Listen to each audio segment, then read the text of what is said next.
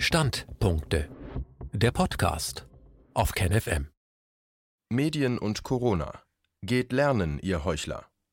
Da sind sie, ganz plötzlich. Scheinbar aus dem Nichts tauchen kritische Medienberichte auf, die sich mit der Corona-Politik beschäftigen.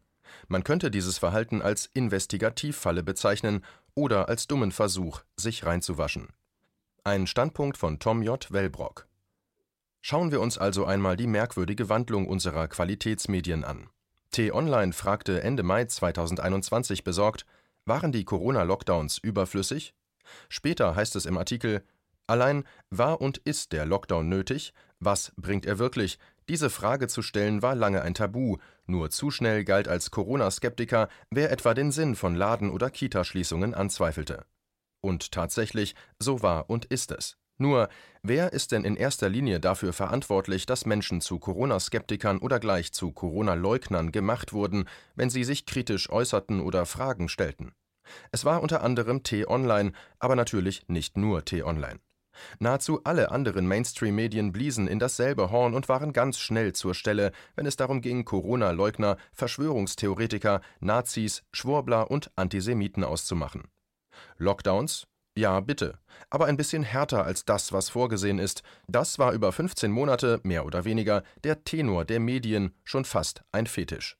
Selbst politische Hardliner wirkten zuweilen so, als sei ihnen die Vehemenz der Medien nicht ganz geheuer. Von der Inkompetenz und der Bereitschaft, sich selbst zu bereichern, einmal abgesehen, war es längst nicht immer die Politik, die Maßnahmen noch strenger gestalteten, als nötig gewesen wäre. Es waren die Medien, die die Politik vor sich hergetrieben haben, nicht umgekehrt. Hier geht es nicht um die Entschuldigung der Politiker, die ein ganzes Land lahmgelegt haben und die womöglich, wahrscheinlich dafür nicht einmal zur Rechenschaft gezogen werden. In letzter Konsequenz hat die Politik zu verantworten, was sie angerichtet hat, egal wer sie dabei wohlwollend begleitet hat oder unbequem im Weg stand. Das entlässt jedoch die Medien nicht aus ihrer Verantwortung. Was stimmt nicht mit den Zahlen? Anfang Juni 2021 befasste sich das ZDF Morgenmagazin mit den Corona-Todesfallzahlen und kam zum Schluss, dass da womöglich etwas nicht stimmt. Das dazugehörige Video bekam den Titel Ungereimtheiten bei den Corona-Zahlen, Experten kritisieren Statistik. Im Filmbeitrag stellt sich heraus, dass womöglich Menschen als Corona-Tote aufgeführt wurden, die im Grunde gar keine waren. Da fragt man sich als Corona-Skeptiker der ersten Stunde wirklich, was für eine Überraschung. Auch die weiteren Fragen, die das investigative ZDF stellt, sind zwar nicht neu, überraschen die Crew um Dunja Hayali aber offensichtlich sehr.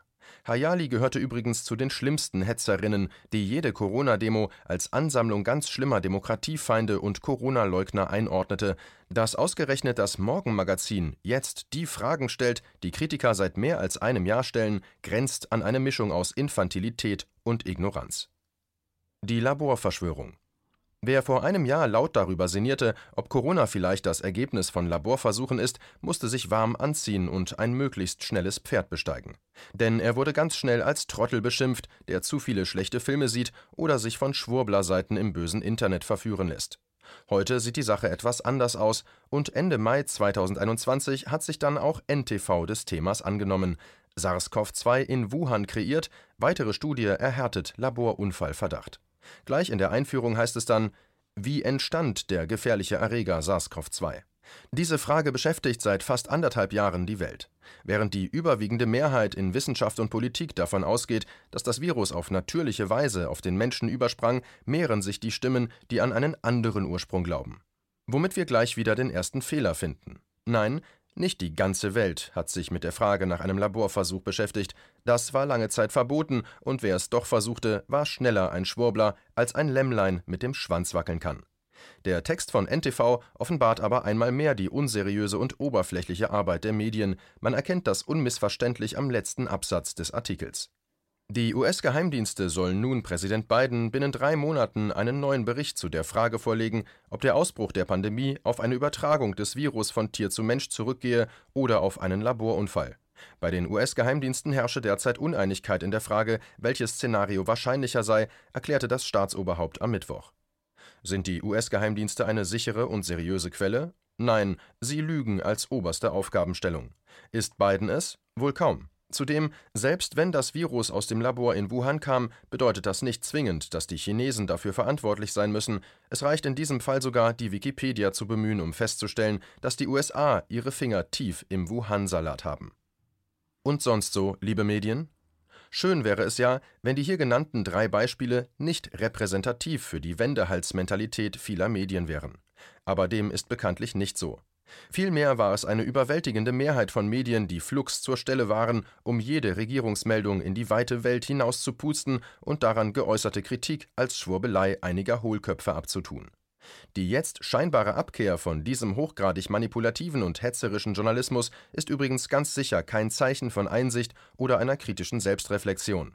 Es geht eher darum, den eigenen Medienkopf zu retten und jetzt noch schnell auf den Zug der seriösen und kritischen Berichterstattung aufzuspringen.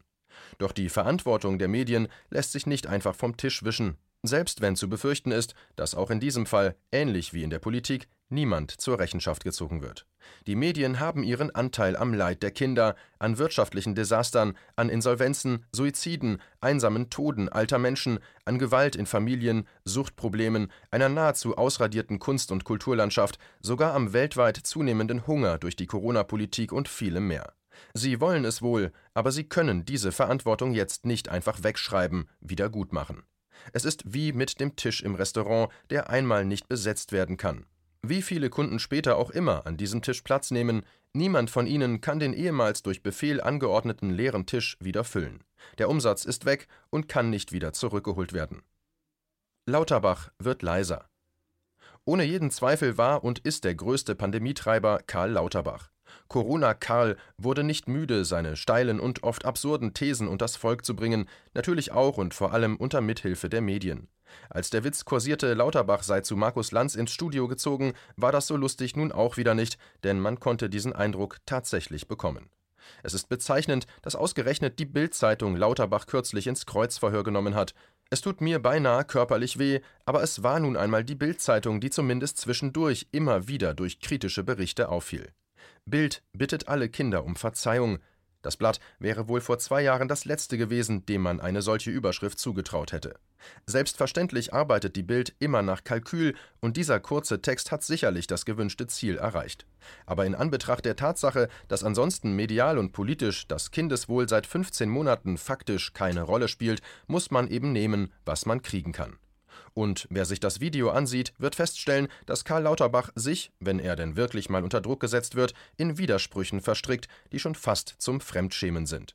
Nichtsdestotrotz ist Lauterbach ein kleines Licht, das allerdings von allen möglichen Seiten angestrahlt wird, wodurch er im Laufe eines Jahres von einem unbedeutenden Politiker zum Gesundheitsexperten der SPD wurde.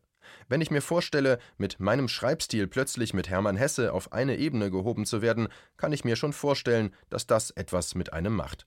Die Pandemie, die zu dieser Ehre führen würde, müsste aber in meinem Fall erst erfunden oder in einem Labor entwickelt werden. Da hatte Karl Lauterbach es besser. Die letzten Entscheidungen wurden aber von anderen getroffen, von der Kanzlerin und ihren Komplizen. Lauterbach hat strenge Regeln befeuert, aber die Medien haben ihm ziemlich kritiklos die Bühne dafür zur Verfügung gestellt. Geht lernen, ihr Heuchler. Was bleibt am Ende als Zwischenbilanz übrig, wenn wir über die Medien sprechen? Sie haben versagt, und zwar nahezu auf ganzer Linie. Sie haben Kritik vermissen lassen, haben schlampig oder gar nicht recherchiert, sie haben Hetzjagden betrieben, die die trafen, denen man in vielen Fällen im Nachhinein recht geben muss. Sie waren starr und bewegungslos, haben zu keinem Zeitpunkt eine Entwicklung gezeigt, und wenn, dann eine erschreckende und undifferenzierte. Sie haben nicht deeskaliert, sondern eskaliert, und zwar ohne Unterlass. Sie haben den von Merkel auserwählten Wissenschaftlern nach dem Wort geredet, andere Stimmen ignoriert und oder diffamiert. Sie haben in keinster Weise zu einem konstruktiven Verlauf beigetragen und, wenn sie die Politik kritisiert haben, was sehr oft vorkam, dann immer, um die Botschaft zu transportieren, länger, härter, strenger. Eigentlich gehört der größte Teil unserer sogenannten Qualitätsmedien für ein paar Jahre auf die stille Treppe, wo sie sich einmal ein paar Gedanken machen können, wie man seriösen Journalismus betreibt. Frühestens nach einem Jahr gibt es dann abends mal ein Eis, nach zwei Jahren einen PC, aber bis zum dritten Jahr ohne Tastatur. Es wird natürlich anders kommen und Gnade uns Gott oder wer auch immer, wie die schreibende und talkshowende Journalistenzunft mit der nächsten Krise umgehen wird. KenFM ist crowdfinanziert und unabhängig. Leiste deinen Beitrag zu freier Presse und unterstütze unsere Arbeit finanziell. Wenn du zukünftig keine Beiträge verpassen willst, abonniere den KenFM Newsletter und installiere dir die KenFM App für iPhone und Android. Weitere Informationen auf kenfm.de/support. Hallo Community. In diesem Video möchten wir euch das Thema Bitcoin ans Herz legen. Wir werden euch erklären, was Bitcoins sind, wie man damit bezahlen kann und welche Bedeutung diese Währung für KenFM hat. Viele von euch haben sicher schon von Bitcoin gehört oder nutzen es sogar privat.